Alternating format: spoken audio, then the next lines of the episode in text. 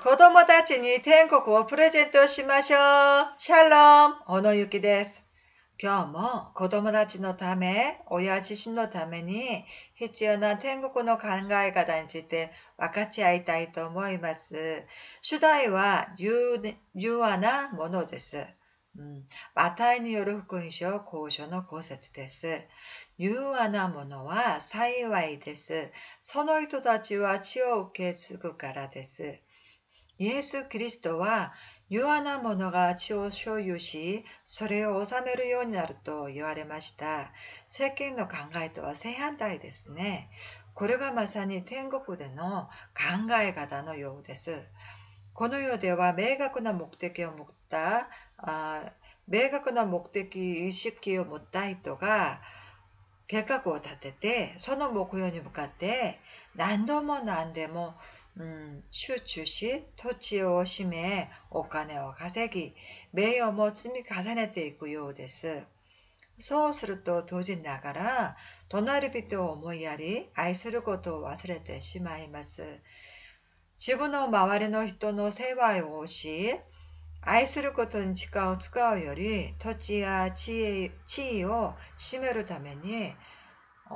自分が望むものや目指しているもののためにすべての時間と才能を注がなければならないのです。しかし、イエス・キリストは天国を心に抱いて生きる人々に機会があればいつでも思いやりと柔和な心で隣人に接し、愛することを望んでおられます。なぜなら、この穏やかな心こそがイエス様の心だからです。決して強要せず、厳しく言わず、まだ計算をせず、助けが必要な人たちを温かく世話する人々になることを願っておられます。いつもあいつも人に譲り、我慢して我慢して、限りなく我慢することを願っておられます。これがイエス様の姿ですので、私たちも似てほしいということですね。私たちの心が柔和な姿に変わると、主も私たちの心の中で一緒にすることが楽しくなり、喜びがいっぱいになると思います。柔和な人の姿が何なのか考えてみましょうか。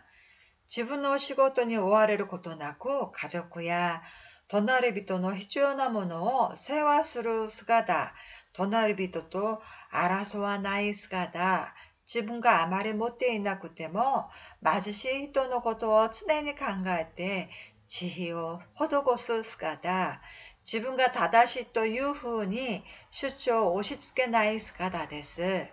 また、荒れていない姿、誰かが間違っても批判や罪を犯さない姿、常に人のとこを立ててくれる姿、自分の過ちを悟るとすぐに悔い改める姿、隣人の良い点だけを眺める姿、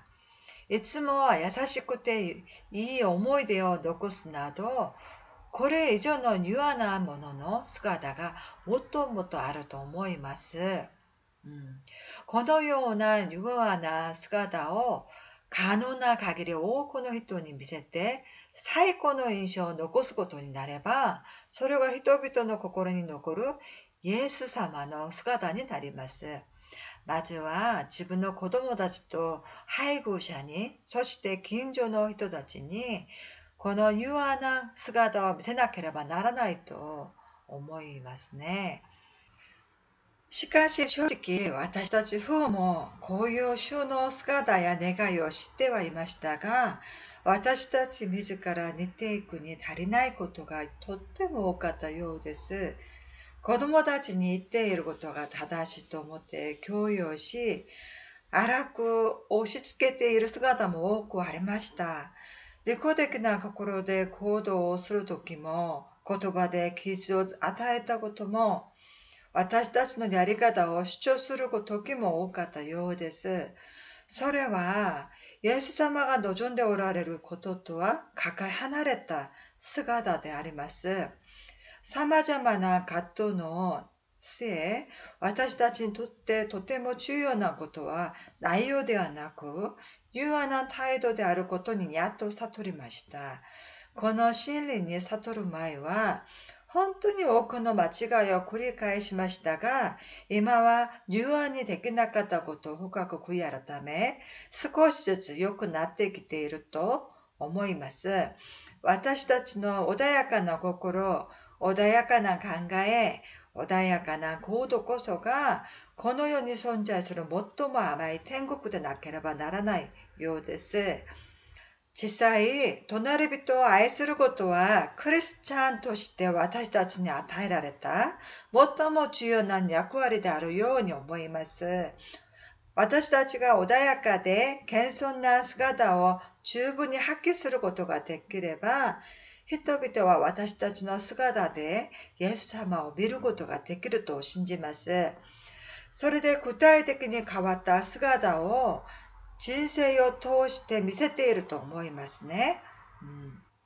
サタンという存在があります。神様とイエス様の敵です。このサタンは人々の心を分裂させるために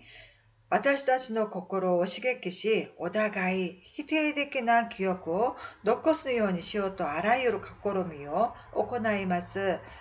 本来ならば温かい心が伝わらなければならない状況で争いや論争を起こすように促します。そうすれば私たちは論理で戦いに勝てようとする場合があります。そのような戦いは勝つことになったとしても結局敗れるようになります。その理由はまさに柔和という天国の姿が失われてしまったからですね。うんそうですね。私たちにとって最も大切なことは常に心に平和を保ち常に人や家族に愛らしい思い出だけを残すことです。このように愛は天国の主人であるイエス様や神様の構成質であり愛はすなわち魂の言葉です。忍耐強く謙遜で何よりも柔和な姿を見せることは、そのいかなる賢い論理よりも説得力があり、さらに進んで、イエス様に大きな栄光を捧げることになります。ですので、いつも論争をしようとするサタンの爪が、私たちの心の隙間を狙って入り込もうとするときは、私たちの心を、心を祈りの密室に移さなければなりません。つまり、本当に人を批判したり、私が正しいという式の考えを主張しないでください。お願いします。そうしないといつの間にか相手は逆に行動し、嫌味を言ってきたり、口論になったり、戦おうとする態度を見せる可能性が高くなります。イエス様が私たちに本当に求めているのは柔和な心です。攻撃的な心や態度ではなく、心の奥深くから優しく愛する柔和な姿を持ってほしいと願っておられます。相手が醜い行動を見せるときには、適切な了解を得て、戦いの種を残さず、静かにその場を離れる方がはるかに賢い方のようです。このように親が先に柔和な姿を整え始めると子供たちも自然に姿を見て学ぶようになります。柔和な姿を通して心の中から天国を抱いて生きることが子供たちに天国をプレゼントするための最初の入り口だと思います。今日はいろいろと大変なことがあるかもしれませんが、柔和な心を持って天国を心に抱いて生きていきましょう。えー、それでは子供たちに天国をプレゼントしましょう。シャローハラルヤー